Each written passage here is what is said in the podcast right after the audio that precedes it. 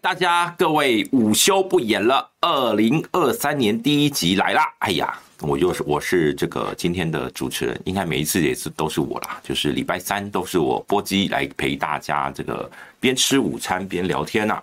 今天呢，这个呃，大家应该这个呃心情都不错哈，对对不对？因为行政院宣布要发钱，等一下我们会来认真讨论这个议题哦。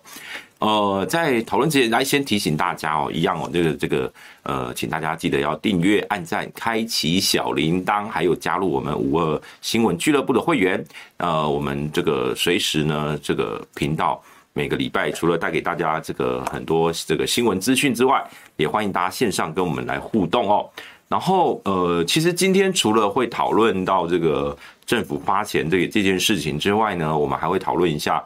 台南的这个事情哦，台南最近这个呃风雨飘摇啊，哎呀，就是很多的这个黑金的传闻跟这个这个贿选啊等等的啊，这个是传闻不断，司法案件很多。好，我们这个现在线上呢，我来看一下现在线上大概有多少位同同学们。好，呃，大概有六十多位。好，我们慢慢等一下哈。我们前面我们先来 讲一点轻松的事情。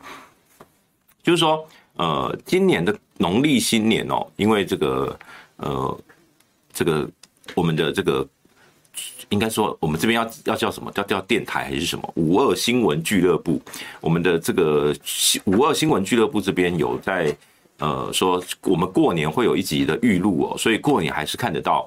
我们到时候会用预录的方式哦，那。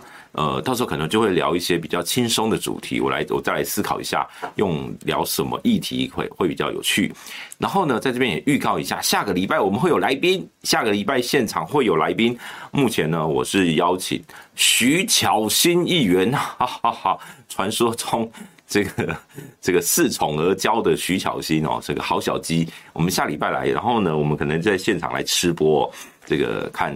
用这个吃的方式来这个聊聊新闻时事。好，那我们就准备要来进这个第一题啦。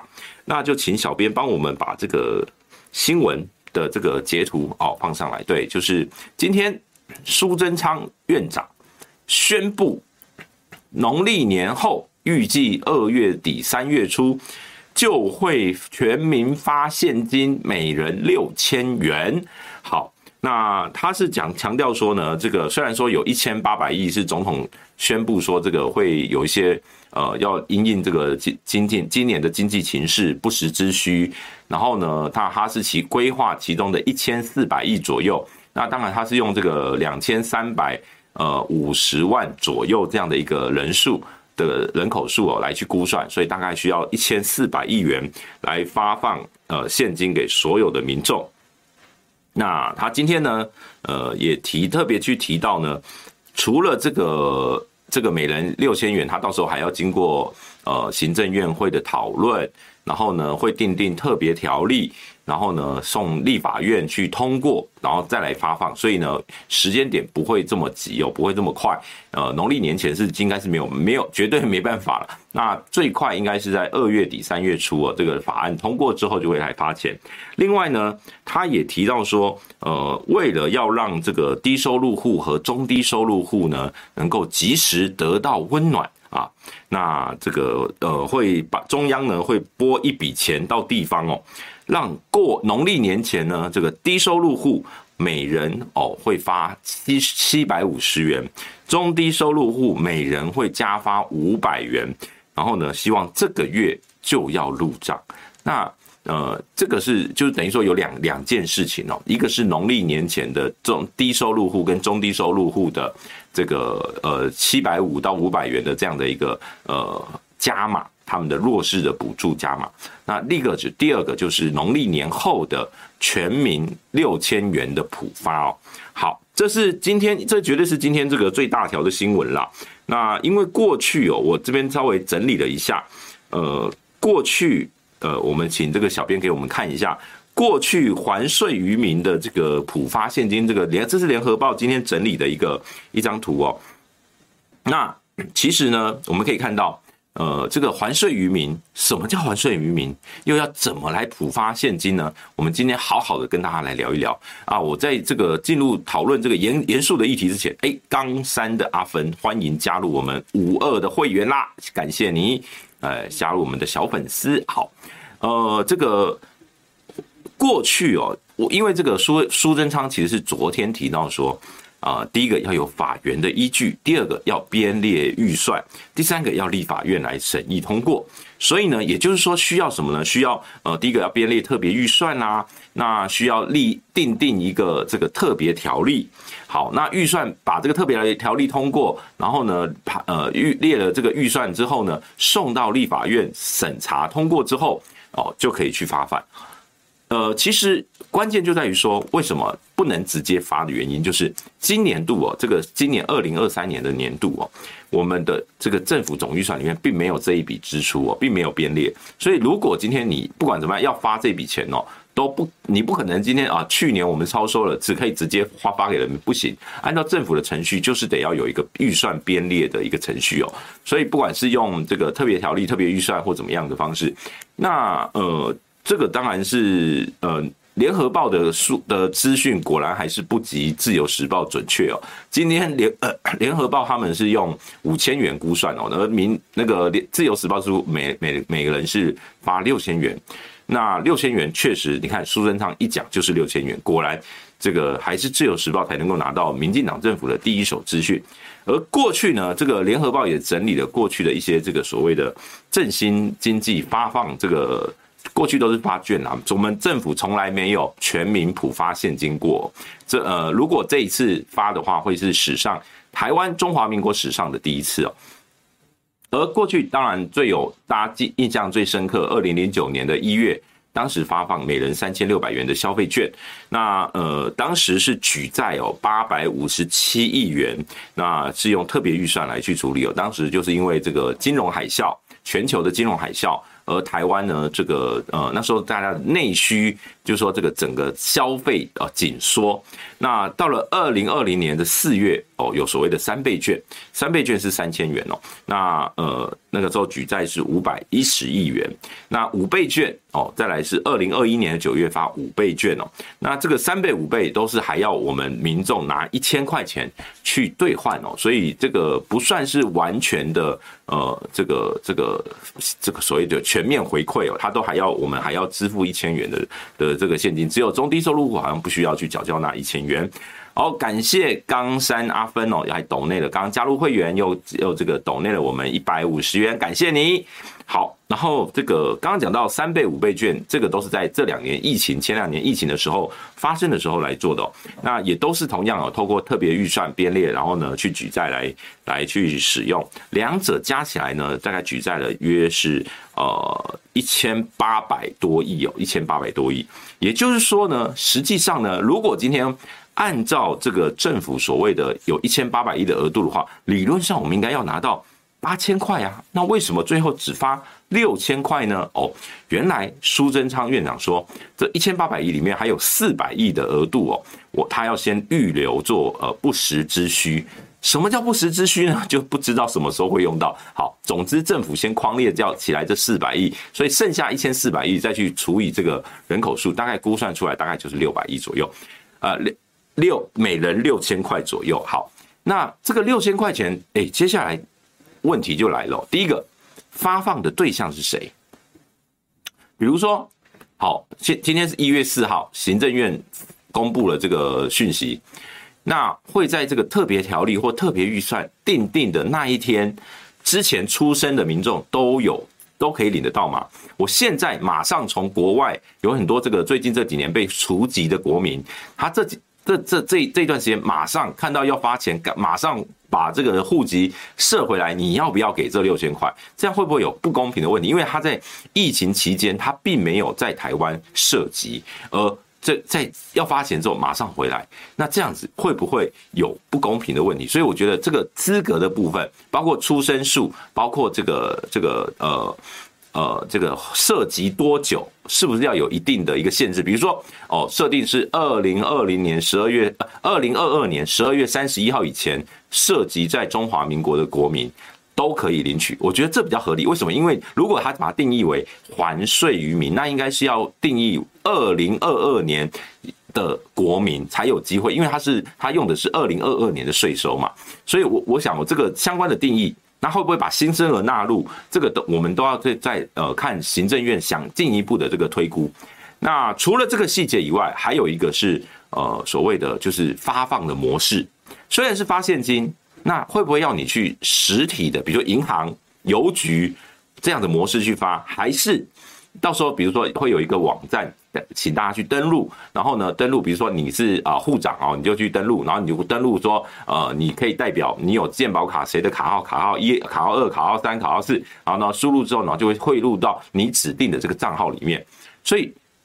呃，这个叫技术层面，就是这个现金的发放如何发放，现金还是用汇款，还是说用网络去登录，还是怎么样的？这个到时候我们就来看这个政府的规划的细节哦。那也可以看出这个政府的运作模式，它的运作效率，以及哦，包括像数位发展部到底能不能呃，这个让民众减少哦这个。这个呃不便，因为有时候你要出门，你为了要领这这几千块，还要出门。那出门领了钱，比如说有有些人，比如说家长他去领一个人一一户四个人，他一领是两万多块钱的时候，会不会有这个？比如说到时候会有那个不孝的歹徒啊，就专门在邮局、银行周边哦，这个等着这个领钱出来的人去抢啊，或怎么样的？会不会有一些治安的事件？其实我们这个都后续我们都可以来再观察哦。好，我们再请小编给我们看下一张哦。好。下一张，我我我我我为什么要给大家看这一张呢？这一张是我要告诉大家，蔡总统本来元旦谈话里面没有要发现金，他没有要发。哎，感谢这个 Una Una Mo 哎某这个他这个斗内的斗内的一百七十元，感谢你。他说支持波基，谢谢你的支持。好，呃，对，所以再来就是说这个超真的规划。蔡总统，其实这个我们把去年哦，去年我们来回顾一下，去年最早是，呃，我们先不要讲，因为像蔡正元委员他是说他去年十一月他就主张要补发现金哦，那我们先不管选后，其实是败选后，呃，第一个出来讲说要补发现金的是周玉蔻，是周玉蔻，对，你没有听错，是周玉蔻，你去查一下新闻，接着接着再去不断的去呃喊话啦或怎么样的，包括。呃，王宏威这个正在参选，礼拜天要投票的这个王宏威议员哦，他要参选立委补选，他其中一个政见就是主主张要还税于民，也就是把超征的税收还给人民。好，这是他的主张。那他的主张之后，当时包括吴怡农他们说啊，这个要怎么考量整体财政啦，那时候都哎不置可否。那结果接着在这个最。诶，声浪最大就在十二月的下旬，就在那个我们要讨论役期延长为一年的那个时间点，英系立委集体呼吁支持全民普发现金一万元啊！这时候突然执政党的立委开始开始主张了，然后呢，一波的这个浪潮让全民都觉得啊，好像应该要发钱了。当执政党的立委开始主张发钱的时候，那确实这你就可以嗅到这个政府。似乎是要玩真的，发钱是要发真的。那所以呢，这个这个呃月呃十二月三十一号，蔡总统召集了国安高层会议。他这个高层会议做出的那在他元旦谈话的时候，他讲了第一个，他说呢，呃，会有四千五百亿的这个所谓的呃预预估的超增税收。好，等一下我们会来讲什么叫超增税收。这四千五百亿的超增税收里面呢，有一千亿要来拨补劳保、健保财务缺口，以及挹注台电的亏损，来贴补这个电价的这个呃可能上涨的差额哦。所以好，这一千亿我们先扣掉。再来有一个叫做加强韧性的经济方案，就是说因应全球通膨啦、国际经济情势挑战啦，那等等的，那所以呢，他说要呃针对包括中小企业啊、弱势属弱势的照顾啦、公共运输啦、居住啦、强化于农渔基础设施等等，一共有七大面向的这个 的花费，那会在这个这一千亿里面去处理，那呃。接下来还有这个剩下的一千八百亿，因为他这四千五百已经扣掉七百亿的这个给地方政府，所以还有三千八百亿。这三千八百亿里面，最后这一千八百亿当时总统的说法是说，他保留一定财源，针对经济情势变化以备不时之需。若在财政许可范围内，也会适时研议与全民共享的可行方案。但是当当记者哦，呃，这个这个这个，他强调是要行有余力才会发。可是当记者追问，哎，总统，请问有没有发放现金或是发放消费券这样的规划？当时总统说，并没有讨论到发券或是发现金，一切。而且也没有法讨论到相关的时程，然后呢，一切要行有余力，这个有剩余才会做，然后才会有这规划这个全民共享的方案。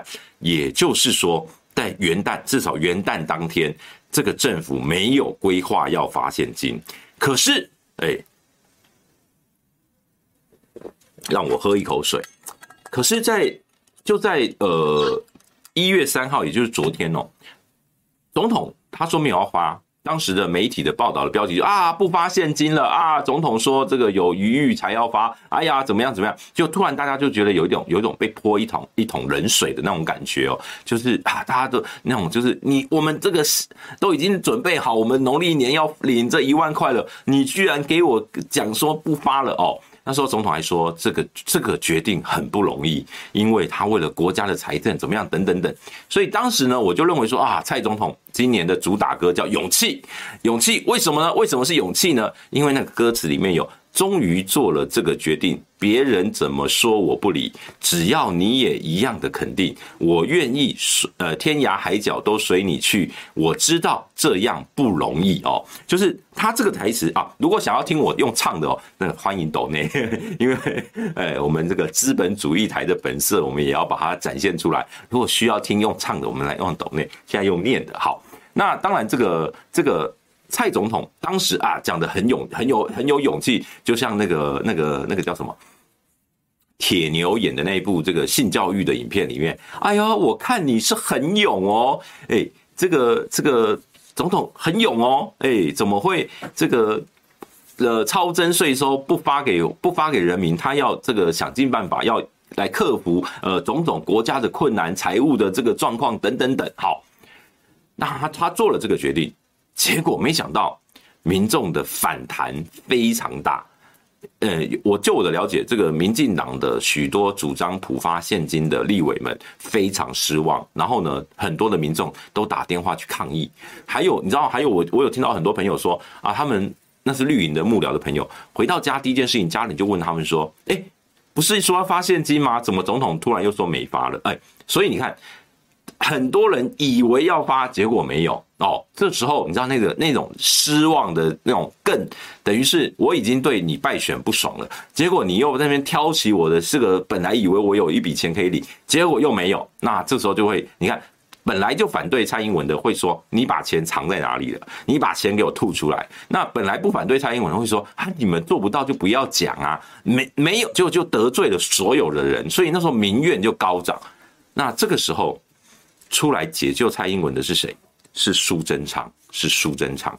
所以这时候苏贞昌突然就哎，昨天一大早跳出来受访的时候说：“我们决定要发现金哦。”哎，他是直接讲得很明白哦。可是从一月一号的早上，那时候呃新年谈话是早上八点半，到昨天苏贞昌早上受访大概九点左右。四十八小时左右的时间，为到底改变了什么？到底有什么事情发生了？这个我们可以进一步等后续应该会有一些媒体来去做一些解密哦。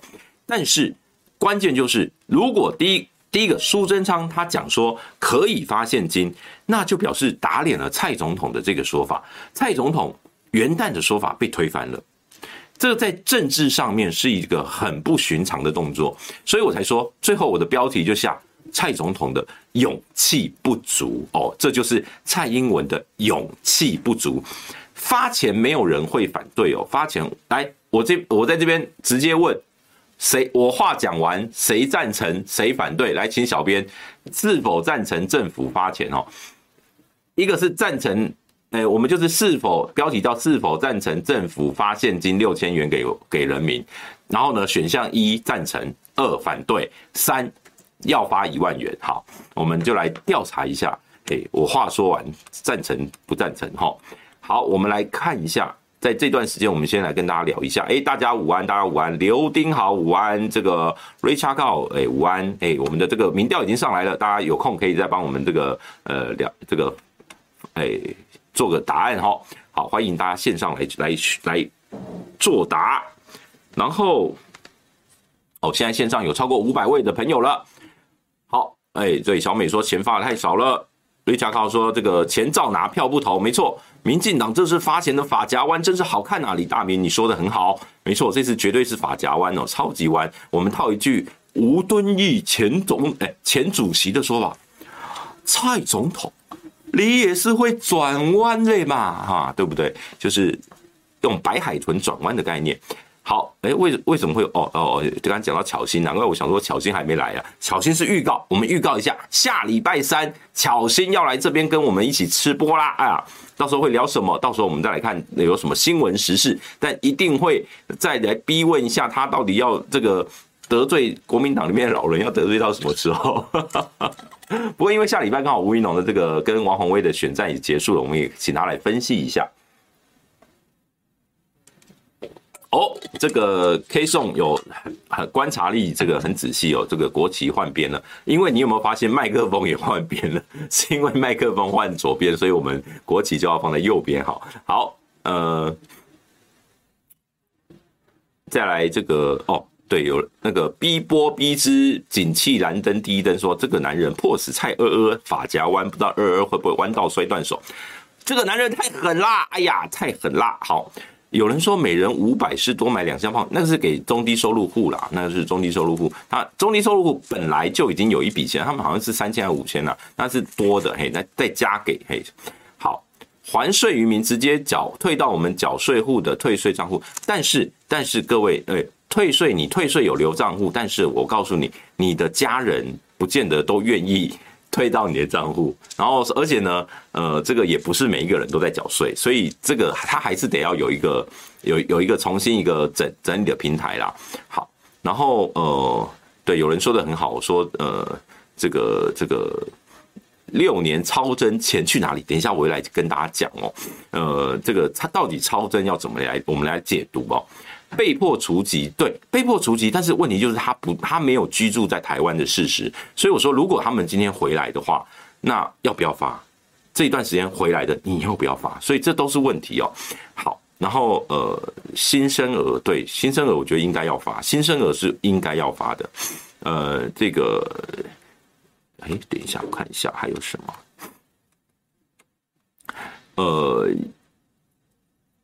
对，其实没有什么超征税收的的议题啦，那个叫做税收超过预算额度，所以税收超征，如果今天如果今天我们税收超征这一次要发还给人民的话，它这个逻辑成立的话，未来是不是都要完全来比照？这个等一下我们继续来聊哈。好，那呃这个发钱发券，老实说，没有人会反对啦，没有人会反对发钱的啦。嗯哎，这个这个。我们等一下看看这个民调的这个这个这个结果，我们线上民调的结果怎么样哈？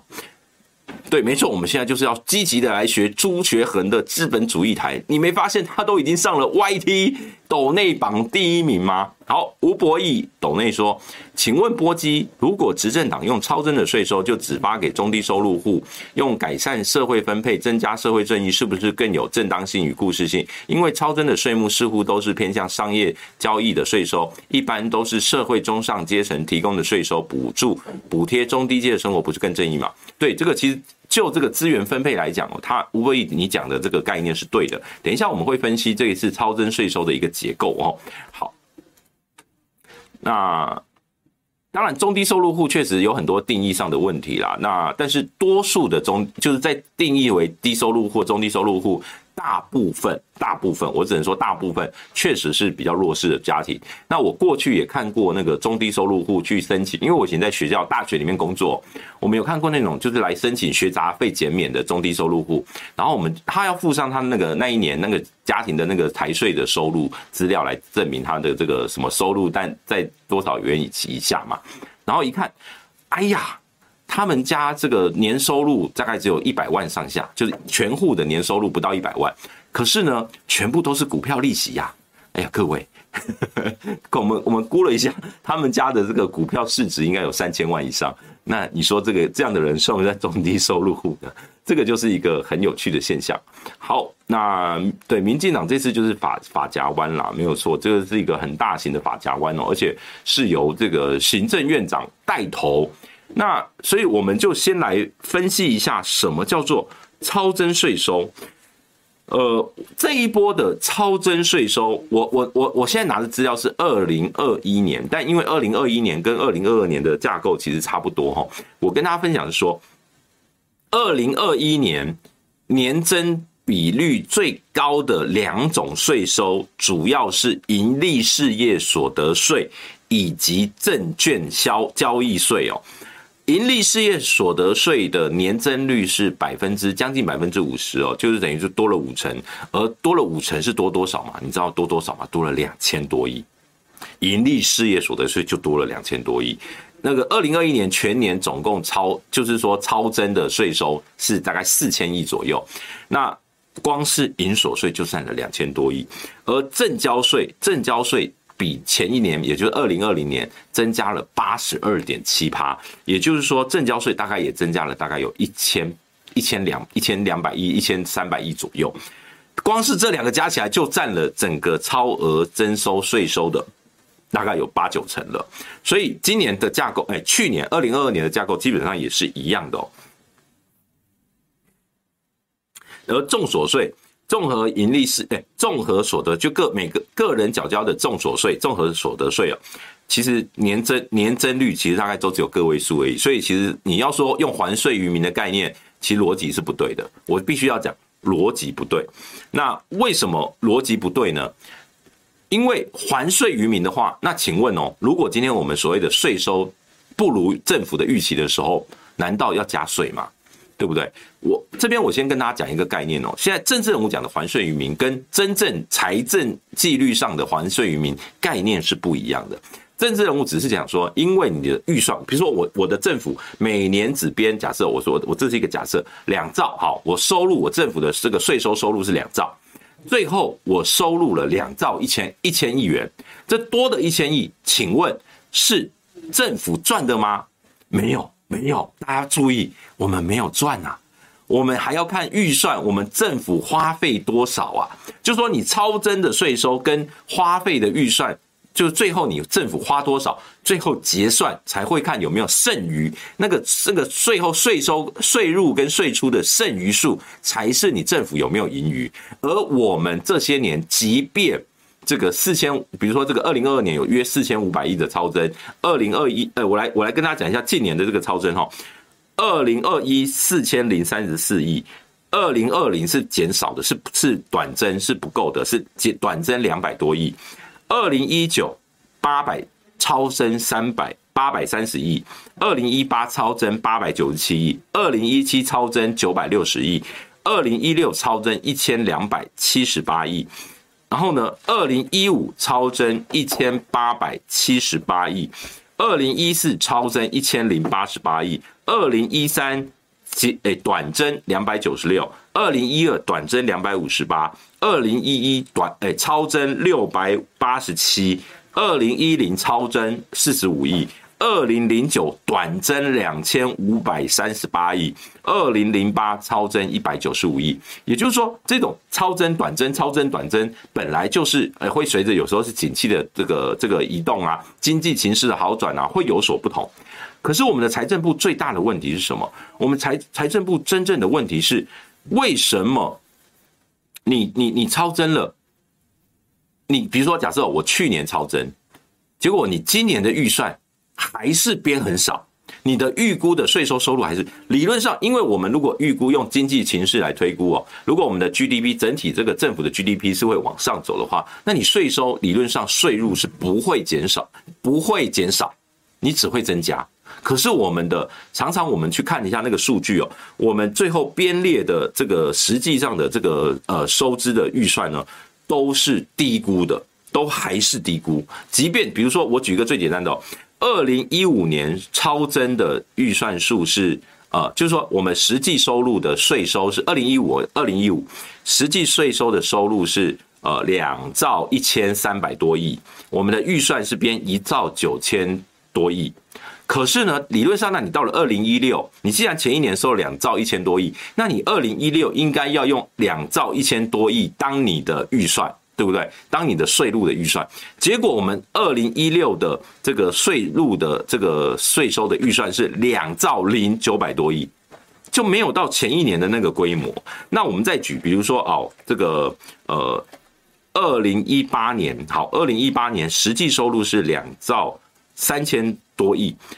到二零一九年，他编的就是比较是符合两兆三千多亿哦。这个就是说，每一年他这个这个编列的这个预算的幅度增增减减。那可是你应该要比较符合，像这像比如说二零二一年超增了四千多亿，那你二零二二又超增四千多亿，那只能讲说这两年的经济形势太奇怪，以至于你没有办法预估的话，我觉得那财政部不能用这种方法去推去去卸责啦。就是你你在出规划你的这个税收的收入，理论上你这两年哦，比如说盈利事业所得税的增加跟这个呃证交税的这个增加，理论上在隔年会有一样的状况。好，你应该要用那个那个规模去去估算，所以超增不会是坏事，超增都是好事。好，哎，等一下，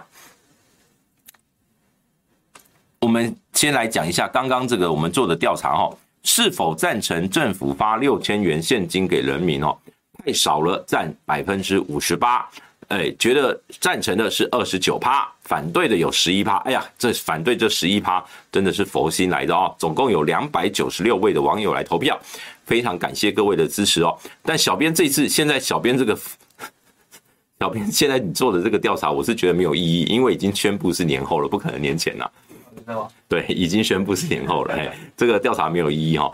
这个因为因为要立法院同意，而立法院一月十三号就是下礼拜就要休会了哈，所以这个是北呼啦，北呼啦。好，我刚刚讲的是这个到底税收超增短增这个这个差别在哪边？好，那再来我们我们请小编上下一张哦，下一张是我给大家看的是，大家还记得这个叫做消费券的东西吗？消费券。那一年，二消费券是二零零九年一月发的，而二零零九年那一年，我们的政府的税收短增多少？短增两千五百多亿，短增两千五百多亿，短增两千五百多亿呀！可是我们政府二零零九年是发钱的，为什么？因为当时金融海啸，它要刺激经济，刺激消费，否则可能税收会更惨。对。那现在你知道，现在像苏贞昌他们最近就已经拿二零零九年的这个税收短征来去考税马政府，说什么他们的财政纪律很差啦，还会短征啊等等。如果我们讲，如果你今天碰到那个国际那个全球金融海啸的话，你真的是没有办法挡的。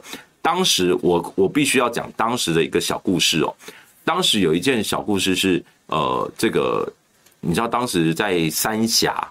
三峡金融海啸，那是二零零八的下半年到二零零九年那段时间，三峡的这个那个叫什么，有很多远雄啦，或什么什么大学城啦，就是三峡台北大学的那那那个那个三峡北大特区哦，那边的建案，因为那时候很多都刚盖好，然后呢放在那边，可是碰到金融海啸，没有人要买，没有人要买，那时候传出一度传出，你知道吗？跟某媒体跟这个远雄有广告交换，一瓶六万块，一瓶六万多块可以买到。那时候我听到我也觉得很傻，早知道我那时候就买了。可是那时候我的存款也只有大概十六万，所以我买不起，连头几款都凑不到。那时候真的就是有媒体，因为那时候我才刚进，刚入这个行哦，刚入这个记者圈，我那时候存款非常少。那时候我我我真的是，呃，我来台北工作的时候，我的存款里面只有五万多块。我来台北工作的时候，我只有五万多块。然后呢，所以我呃工作那时候工作大概一年多，我进到新闻圈那。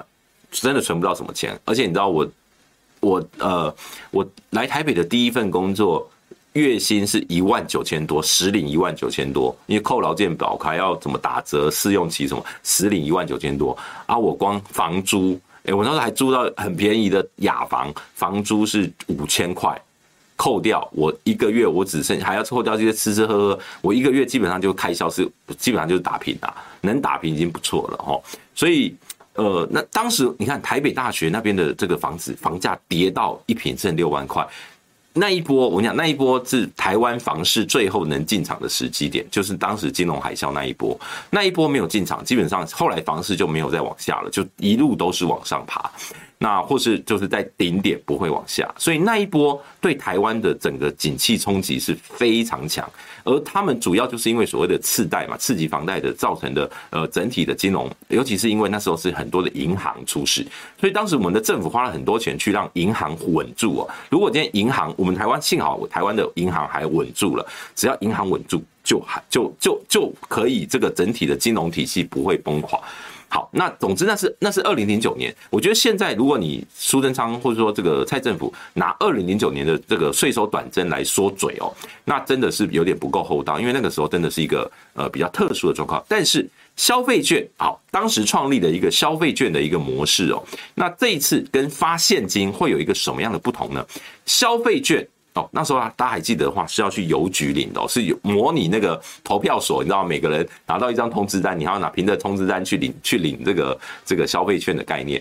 那时候那时候好像是用这个选举投开票所啦，就是说你你是要去哪你买呃固定的投开票所，类似一个叫领券所去领，领完之后回去，如果你这个当天没有领的，它是统一规划同一天领，同一天没有领的，你之后呢再去邮局那个个别领取这样子，所以。当时有一个这样的一个模式哦，好，那时候就是赶在农历年前发放，二零二零零九年的时候，消费券，你说哎有没有有有那时候有没有用？大家其实领的都还蛮开心的啦，其实便都是用在券。那时候就是因为大家整个景气不好，会把钱存起来，不想花。好，这是我先回顾一下所谓的消费券。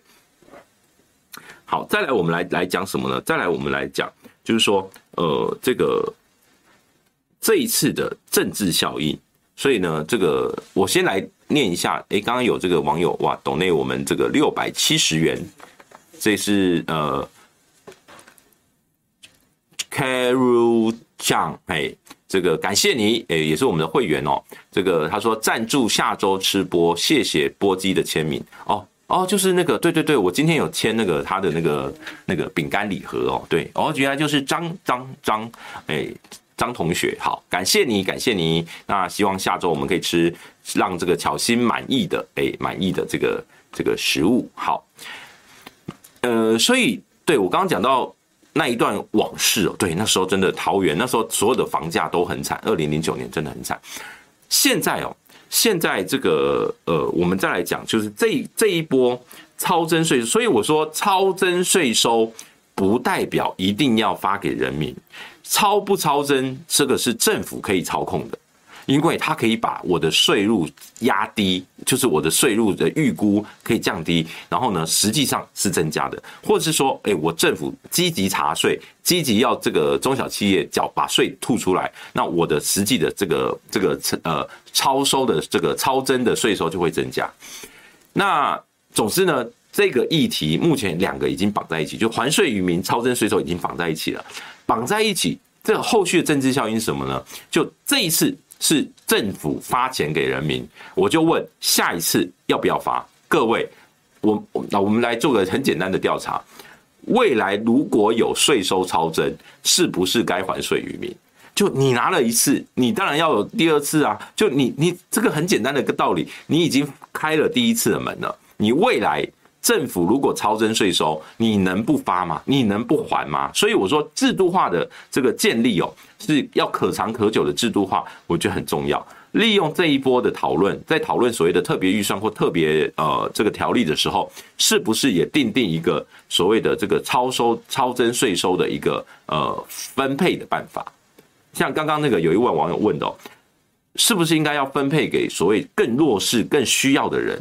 比如说。这次假设我假设我们这个呃发发钱的这个逻辑，如果我们是发给中低收入户每户每人每户每户里面的每一个人一万元，而一般民众五千元，我相信大部分人也不会反对啊，因为这个这个这对，就是我们一样，我们现在有这个线上有一个调查哦，就是说如果税收超征，是否要一样要比照哦，还来还税于民哦，你是否要赞成哈？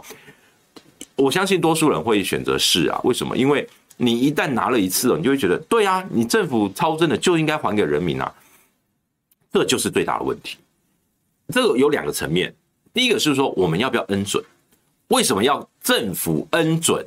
今天总统一开始都说没有要发，后来诶院长突然说要发了，变成你是民粹的模式来发，你是因为民怨你才发，因为你败选你才发，因为你这个民进党的立委们二零二四年要选举了，明年这个明年的一月要选举了，所以你现在全部都支持发，这是病态的，这是病态的，各位，这不是一个健康的政治议题。我们我我们身为一个媒体人呢，我们要监督政府，就是你不能拿着手上拿着一堆的筹码，可是呢，当对你不利的时候，你才去发钱；当对你有利的时候，你就扣在身上，说发现金会被存起来。大家还记得这句话吗？那时候苏贞昌被问到说，为什么坚持要发券不发现金？他说发现金会被存起来，有没有？大家还记不记得这这一段的故事？而你知道这一次我们说。为为什么哎不发券要发现金了？他说哎他说这一次我们的这个什么呃因为这个经济已经复苏了，我们的消费力很强，所以呢呃这次不在乎没有那么在乎要刺激消费，所以呢这个有没有存起来没关系，只只是要补发给人民。话都你们在说，今天今天你不管是发钱、发现金或是发券，你总要有一个政策目标。结果你的政策目标居然就只是要讨好人民的话，这简直就是一个不负责任的政府。所以，这我我我觉得我们身为媒体人，我们不应该媚俗去呃，就放下发钱，没有人会反对啦。但是我们要把里面这个脉络。分析给各位的朋友知道，因为如果今天我们不讲清楚，没有人去讲真话，没有人去把这一段讲出来的话，我们的国家未来会很危险。因为所有的政治人物得到了权力，拿到了国库，就只会讨好人民，做这种短视尽力的事情。而可是我们，你要知道，我们的国，比如说我们讲到劳保，劳保二零二八年预计要破产，就算今天政府不断的拨补，不断的拨补，最多延后到二零三二年。可是呢，破产之后怎么样？我们破产之后，劳保还也不会倒了。大家目前可以担心，不用担心，因为劳保最后会变成什么样呢？就政府全部承接，由我们的年度预算，由纳税人全部负担。你你会看到这个状况，本来。劳保是我们各自劳工各自缴保费，然后呢再去给付。结果如果未来破产了，就是全部由政府负担它的财务的黑洞。那我们的这个整个政府的财政就会被拖垮，这是第一个黑洞。再来，未来还有健保黑洞，还有就刚刚讲的能源黑洞。因为我们的非核家园在两年，我们的二零二五年就会进入到非核家园，而到时候我们的火力发电很可能会多达，会比现在的比重更高。我们呃，今年三月，二零二三年的三月，核二核二厂的二号机就要停机了。到时候，我们的火力发电比重会更高。而目前火力发电仰赖就是再生，呃，就是所谓的天然气跟这个燃煤，这两者在这个去年整个全球通膨的状况下，国际能源的价格就是飙涨。所以有人说啊，这个去年光是买天然气就可以盖两座这个核核四厂啊。其实我不能这样算了，其实不能这样算。但是我们现在的能源价格确实是高涨的，而去年透过电价的调整以及这个我们老说，其实政府的波补，才让我们应应该说呃民众感受明没有明显感受到电价的这个调整的幅度。可是今年今年还撑得下去吗？我们还要用人民的纳税钱去挹注台电多久？这样的东西一旦那个，你知道那个那个嗯锅盖一旦被打开，那个物价就会暴涨到你回不去。而且因为电价涨，会让全部各行各业所有的成本全面上涨。到时候甚至你知道啊？连这个半导体都会出走，那对台湾才会造成这个崩溃性的的一个一个影响。所以。我觉得我们政治人物有时候都要看比较长远，我们必须要讲出真话。政治人物你不能被那种所谓的吸毒式的发钱，你我讲发现金，人民一定感受好，一定会帮让你的民调起飞。可是问题是你不能这样玩，你这样玩长长久久了起来看，哎，虽然说我们去年这个税收看起来超增四千多亿，可是我告诉你，整体来看，就像刚刚我讲的，呃，去年四千多亿，前年四千多亿。可是整个蔡政府超征的税收都比不上他们任内所编列的特别预算所举的债务，也就是说，我们政府还是赤字啊，还是这个入不敷出啊，那为什么可以发现金呢？所以你要讲出一个道理，你要有一个论述，我们要看的是论述。好，那最后我们来看讲一下，所以在这个政治层面，就是结论就是这个男人太狠了。哪一个男人呢？就是这一位，这个大家画面上看到的这个男人太狠了。他不但不想离开阁揆的位置，他还带着蔡总统往前冲。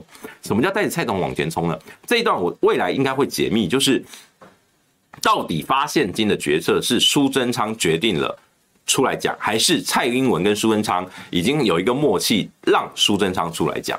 因为昨天的下午，蔡总统也也跟进说：“哎，我们决定要发现金了。”那。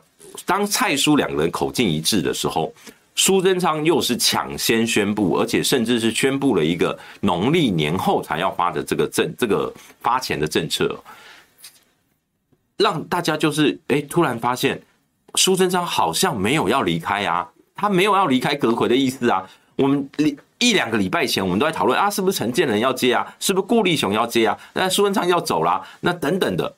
可是哎。现在看起来，从昨天这个动作到今天，整个看起来苏贞昌没有要离开的意思哦。内阁改组的时间点是在一月十三号以后到农历年前这段时间，这是蔡总统公开讲过的。他说，那这个立法院的预算审查告一段落之后，内阁会有一定的程度的一个调整。可是到底调整到什么幅度？当时过去我们呃讨论的时候，大概一个月前讨论的时候，大家都觉得很有可能会有所谓的。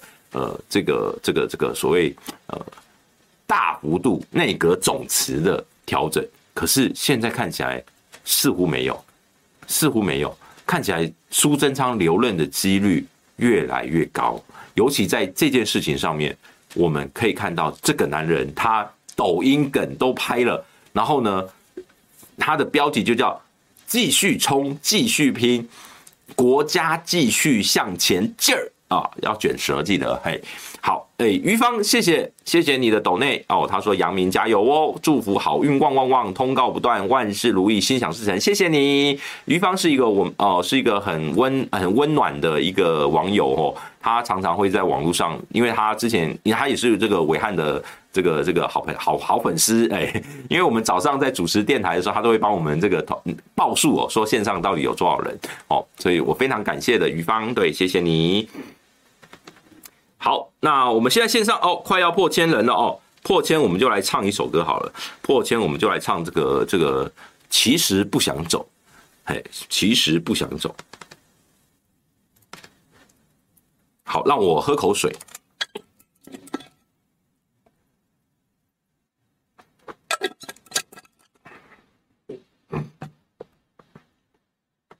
哎呀，说着说着。结果人就开始往下掉，看样子没有办法唱歌，没关系，我们等下这个继续看。好，再来我们来讲的就是，呃，这个今天在台南哦发生了一件很重很大的事情啊。我先补充一下，苏贞昌的部分，他到底会不会留任？下礼拜当然就揭晓了，下礼拜大概就很明朗。而一月八号，吴怡农跟王宏威的这个立委补选，很有可能会成为。呃，内阁改组的一个最后的变局，最后的变数。那如果吴怡农大败，而且败得很惨的话，确实有可能绿营内部又要再出来发一次愿哦，说你看就是苏登昌害的什么样的？有如果有这样的声音的时候，可能会有内阁改组的重新的的一个思维哦。但是现阶段我看起来，苏贞昌留任的几率确实是增加了。那当然，我觉得对国民党来讲，其实应该是期待苏贞昌继续留任。会比较开心哦，就是我相信这个国民党蓝军的朋友应该是很期待哦，这个这个这个苏文昌能够留任哦，啊，你在那叫什么哦？我也是很期待，因为我可以继续模仿他。我对午休不演了，始终感情浓厚哦。哎，黄燕如董内说，我想听波姬唱，我决定普发一万元。我决定爱你万年的梗，波姬是难得好笑又好有料的媒体人，然后谢谢你。好，我们就来唱两句。我决定发你一万元，哦，这样可以吗？哈，发一万元哈，这是用苏苏院长的口吻哈。啊、呃，这个未来税收超征的这个民调是否惯例形成惯例，还成于民？你看六成多，六成六，哎、支持哦。那三十三趴是反对哦。这个这个我们就继续看下去。好，那再来我们看一下哦，有一位这个 Lily May Hong，嘿，红 Lily May，Lily May Hong，好，就说为和平祈祷。斗内一百五十元，说波基的专业分析很中肯，但是为了不想让民进党贪官中饱私囊，我支持发钱。发钱都好啦，但是你看，如果你我们今天发钱，可是你看到他发六千，你就会开始质疑说，你们本来说一万的，那四千万你藏到哪里去了，对不对？对不对？那有另外他们大家就说四千五百亿，如果全民发的话，应该每人两万元。你们又藏到哪里去了？为什么只发一万？你剩下的都变成你的私房钱，凭什么啊？我跟你讲，这个逻辑吵下去永远吵不完，所以我才会说，我才会觉得说，真真的要这个这个，大家我们民众，我们心里面要有一个理性。发钱，我跟你讲，大家都拿拿了拿了先钱先拿了再说，拿在手边开心就好。你如果今天到时候也比如说我行有余力，我可以拿去捐给一些公益团体啦，可以这个斗内这个波基的午休不演等等都没关系，哎，但是。这个我说长久的治国的道理，我们不能够忽视。对，我要提醒的是这件。好，破千了，破千了吗？好，我现在我这边数据看是九九八。好，没关系，我们就当破千了。破千，我们就来唱，用苏贞昌的口吻唱。其实不想走，其实我想留，留下来陪你每个春夏秋冬。你要相信我。再不用多久，我就把六千发给你喽。好好，感谢今天我们破千了，我们就来唱一下哈。啊，水煮凤梨酥，我们已经没有没有在这个继续要吃的这个必要了哈。谢谢大家，下礼拜我会问巧心有没有打算想要再吃水煮凤梨酥啊。好，谢谢谢谢，现在我线上有有破千的这个网友在线上啦。那再来，我们来看一下，呃，下一个题目就是台南的这个议题哦。台南因为昨天呃这个检调台南的检调去搜索邱丽丽、呃林志展等等哦，去听听说是兵分二十六路，我靠，哇这个是真的是哦，这个是非常大动作的搜索。台南的议长贿选案。哦，最后邱丽丽是五十万交保，林志展是他们的副议长，现任的副议长，刚当选的副议长，哦，二十万元交保。哎呀，有大笔董内，我们赶快念，我们感谢我们的会员方平哦，董内了一千五百元，谢谢你，谢谢你，哦，这个非常感谢啊，这对我们五二这个新闻俱乐部的支持。好，然后呢，再来就是在呃这个呃除了。还有三个国民党跑票的议员，各各有这个二十五万、十万这样不等的一个交保，还有一些关系人，而其中比较有趣的是，检调在一位这个前议员哦，现在是一个某某企业的总裁哦，在他的家里面抄到现金有八百万元，而郭在清跟这一位这个被抄到现金的这个都被申请羁押，那他们的角色到底是什么？这个到底贿选案是怎么回事？这接下来会是台南政坛一个很爆炸性的、决定性的，接下来可能未来影响台南政坛很长久的一个重大的一个变数哦。而其中还有一个人没有到案，就是那个把议员、把国民党议员叫上车，然后呢是什么涉及恐吓被五万交保的林世杰，哎，据说还没有到案。那。奇怪，他五万元就交保啦，那理论上他应该在台南应该很好找啊，怎么不见了呢？人怎么不见？而且他女儿还是新科的台南市议员呐，他的女儿还是新科的台南市议员呐，为什么议员的爸爸不见了呢？哎呀，我们真的是呼吁他赶快到案说明啊。那所所以我这个案子哦，前呃上礼拜。我们也就是在五二新闻俱乐部的这个全民评评理节目里面，大家也不我不知道大家有没有去，诶，如果你还没看的，赶快回去看。龙介兄有预告啦，龙介兄当时就预告了这个梗了。他说，因为贿选案会会有事，因为那一位方一峰就是当初涉被涉嫌恐吓、被恐吓的那一位这个这个议员哦。当时他不只是去报了这个恐吓的案子，后来还报，还把这个呃投自己一千万，投邱丽丽两千万这个讯息说谁讲的，然后呢都有去做笔录了。所以当时谢龙介，呃，龙介兄他就已经预告，呃，台他在等台南检调什么时候要动，果然这礼拜动起来了。我们就继续看下去哦，看下去看这这个如果真的血流成河的话，对整个台南，因为还会继续烧，包括前面的陈凯琳，包括这一波的议长贿选案。还会继续烧，而这对民进党绝对是一个超级不利的消息，特别是在黑金疑云不断的弥漫在整个民进党的这个这个这个公职人员的这个呃天空当中的时候，这个案子形同雪上加霜。那对吴怡农的选情更是这个这个这个也是非常不利的因素哦。即便政府要发钱，没想到马上台南就出大事哦，所以。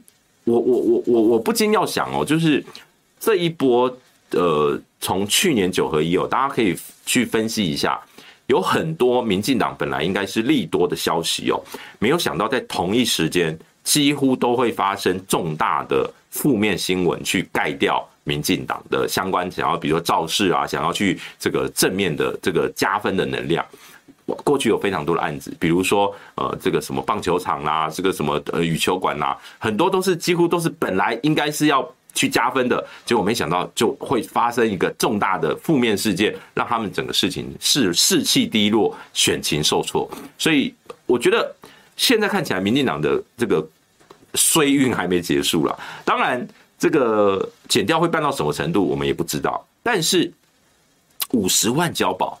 如果按照这个高虹安交保六十万的这个标准哦，呃，理论上这个三明治的等等的这些媒体应该要讨论很久啊。他五十万啊，他会说没有没有没有，还没有到六十万标准，所以我们不不讨论。呃，大家可以这个这两天我们也可以锁定一下，不不妨哦，就看看哎，三立新闻网啦，看看这个正知道了啊，什么新台湾加油啊，什么什么之类的这个节目哦，有没有讨论台南议长这个？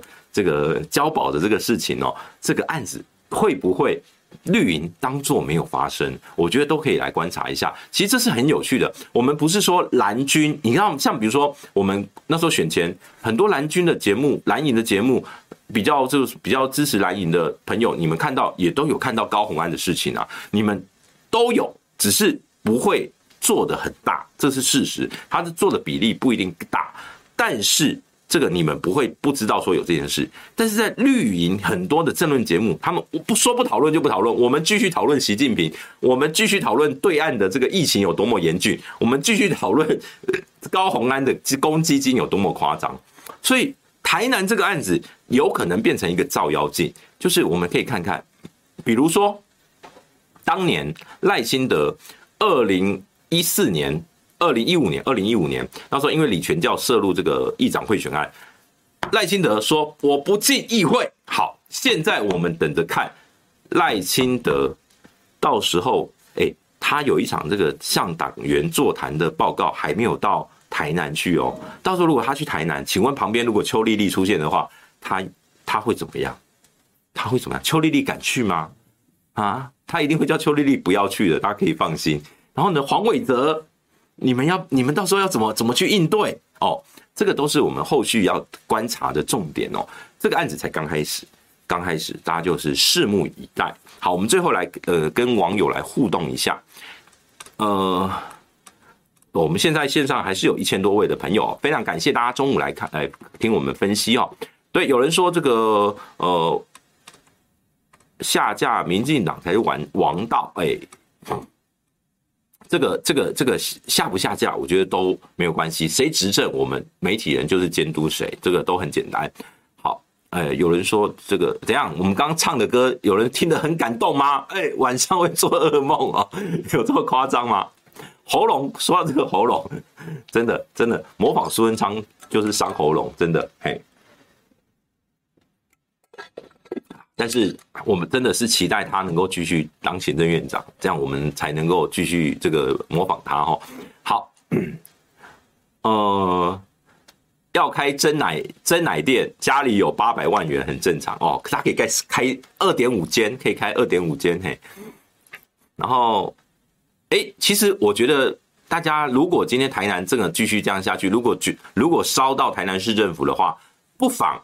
好呃，各位这个朋友们，在台南的朋友也可以发起 We Care 台南哦，哎，那这个也是一个蛮有趣的现象哦。那在家查到，嗯，对对对，在家查到的，没错。哦，没有三立新闻，新闻一定会播，但政论节目会不会讨论？新闻一定播，就像今天《自由时报》也是头版报道台南市议会的事的事情哦。其实新闻一定都会播，但是我们看看它政论节目会不会讨论。